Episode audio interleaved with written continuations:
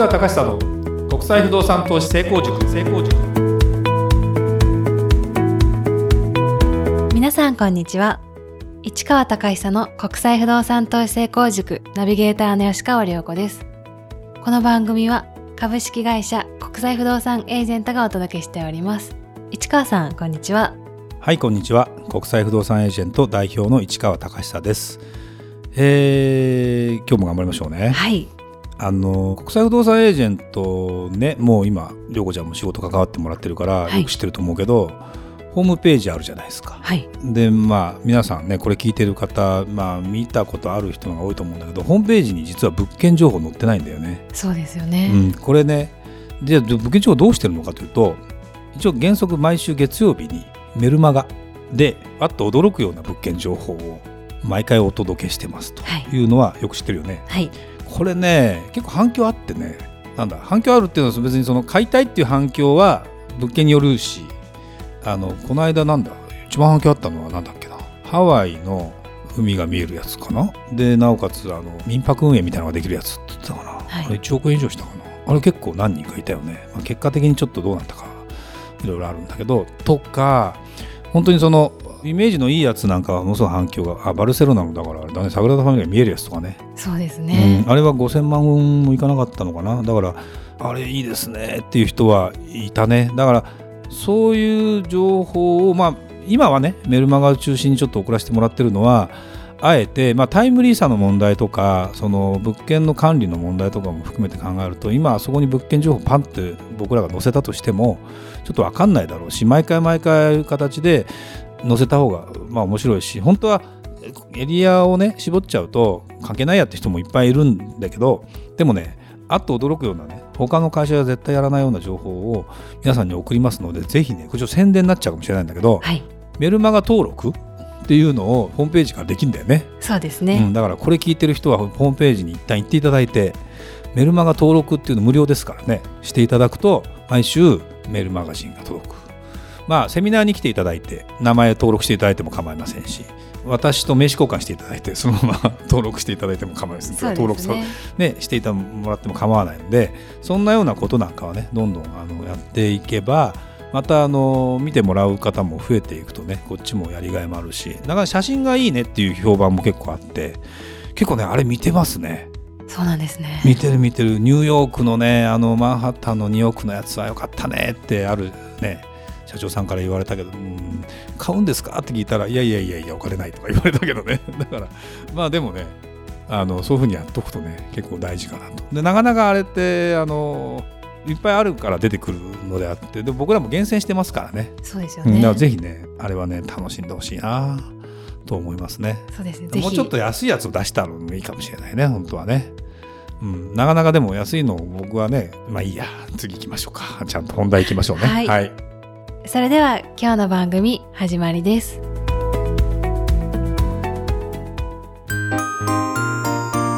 Q&A コーナー。それではリスナー様からの質問に答えるコーナーです。早速今日の質問をご紹介いたします。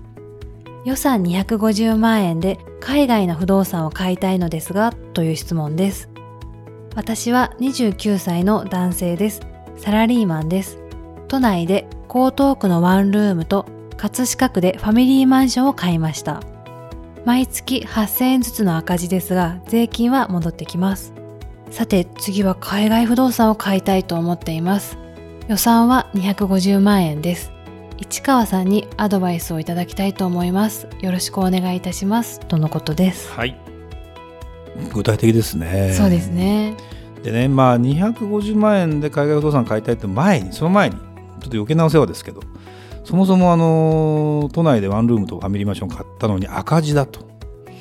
毎月ね8000円ずつの赤字。まあこれ別にローンを組んで元本返済もしているのでまああのただキャッシュフロー的に言うと金利とその元本も含めて考えたら家賃収入よりも返済の方が多いってことなんですよこれ。これってどう思います？残念です。残念だよね、はい。でこれをねこれを結構やってる人多いんですよ日本の人って、そうなんですね、でね年収がいっぱいあってまあまあよくありがちなお医者さんとかがやっぱり税金対策で赤字にした方が赤字にしたら収入減るからね。でも不動産買えば後で安定収入あるしっていうまあよくあるトークでワンルーム買ったりする。これはあんまりそのワンルーム業者さんの批判してもしょうがないので、はい。僕はそこから真っ向悪口を言う気はないけどもこれ儲からないパターンなんですよ。そうなんですね。うん、あのワンルームすごく安く買ってれば別よでもすごく安く買ってたら赤字になんないんだよね だからちょっとねそもそも論これ売ってか売ってからの方がいいような気がするでも多分売ったらもう自分が出したお金ね借りてるお金を消せないというかそんな値段じゃ売れないからもう借りてる値段の残債が残ってしまうパターンになるのでそうするとその分のお金を自分で調達しなきゃいけないのでこのちょっとね20代にしてハマっちゃったなみたいな感じですよね。でこれそこら辺のことがやっぱ分かってない人も多いよね。まあ、まあ分かんないのかな不動産って、まあ、日本の場合なかなか本当難しいのは買って新しいもの買ってだん、うんやっぱ下がっていくんですよどうしても。でそこで売れる値段をもう無理してその買ってるっていうかそのお金あんま出してないで多分買ってるのねこれ手持ちのお金を。はい。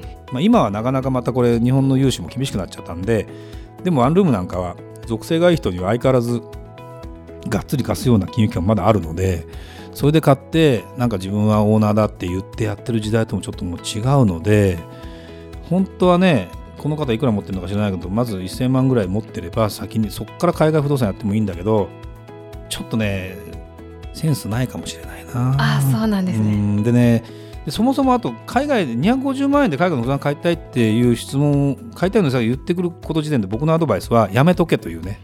250万円でさ買える海外不動産ってさ、まあ、なくはないけどあんまりいいものないよね。あんまりいいものないってことはとてまあなんでかというと仮に250万円買いました。ね。で利回り10%ですと仮にしましょう。10%だって250万円の10%ってことはさ25万円ですよ。年間入ってくるのが。で月々に直してみ？12で割ってみ？ないくら ?2 万円じゃない？はい。2万円の不動産ってさ何かあったらお金吹っ飛んじゃうね。なんかここが修繕にしますとかって言った瞬間に吹っ飛ぶでしょ？これはまあなかなか特殊ですよ。そうするとどういうものかというとランドバンキングだったりあの今共有共同名義で投資するってパターンはある。でそれはものによっては面白いのはある。でもそれは多分目利きが多分この方はできないと思うのでまあぶっちゃけ言うと私に相談してくださいと。あなたがどうしてもやりたいんだったらこういう商品がなくはないよとは言う。はい。ちょ。っとこの場ではあんまり言うとあれなんだ。まあまあねでも出てくるよ。待ってれば。だけどそれで不動産で投資するかうーんまあ博打やれとは言わないけど金融商品でかね株やった方が本当はこのぐらいの元本だったら株やった方がよっぽどリスクはある分リターンも大きいから、ね、倍になる可能性もあるしね。なくなる可能性もあるよ。で不動産はさすがにそこまでいかないけど不動産で250万円これなんで250万円じゃあもっと借り入れして海外の不動産もっと大きな物件買えばいいじゃんって言いながらそんなに海外は甘くなくて250万円の頭金で買える物件ってあんまなくて。大体海外の場合6割7割ぐらいまでしか貸してくれない。5割ぐらいがいいところだから。500万円の分500万円の物件を250万円借りてっていうのはそもそも貸してくれないんですよ。そういう商品には。なぜかというと海外は大概、まあ、その人の借りた人に最終的に訴求されるような仕組みにはなってるもののあくまでも物件評価をするからだからそもそも半分ぐらいしか貸してくれないんですよ。日本はちょっとまた特殊でその人に借金を負わせるから不動産がどうなろうとお前が返せみたいな感じなのよ。だからこれ結構がっつり借りちゃうっていうケースがあって多分このワンルームとかもそうやって買っちゃったんだろうけどね。って思うとまあ負のスパイラルに入ってますねこれね。250万円をいくらにしたいんですかって世界だよね。そうなんですね。で涼子ちゃんもし250万円あったらどうする？市川さんに相談しに行きます。ああ偉い偉い偉い偉いうん、でも不動産やめとけって言うよ多分。250万円じゃ買えないよと。あそうですよね。うなかなか。んでもね預金しといてもしょうがないしね、はい。い、うのだったらまあ勝負するか何するか。まあ私だったら250万円もう事業に投資しますよね。だってもうねそうですね。事業オーナー社長だからねはい。私はね、そもそもね今は。そっちの方がよっぽど化ける可能性あるしね。必死だからね私もね。そうですね。そうそう。だから不動産投資をしてる余裕は正直今個人的にはまあ持ってるものもあるから家賃も入ってくるけどそうじゃない。今更ちょっと今また私は違うところで勝負かけてるからね。なんて思うとあの20代でまあここまでやるという意思は意欲は高いけどすでに申し訳ない。失敗してる可能性高い、ああそうなんですね、うんだから、うん、どうしようねって感じだよね。だからこの250万円うんをつぎ込んで今のもの処分した方がいいかもしれないね本当はね。それで稼いではい。また一から出直した方がいいかもしれない、30代でね。っていうのが僕の正直なすいませんアドバイスでございます。はい。はい。はい、ありがとうございました。それではまた次回お会いしましょう。ありがとうございました。ありがとうございました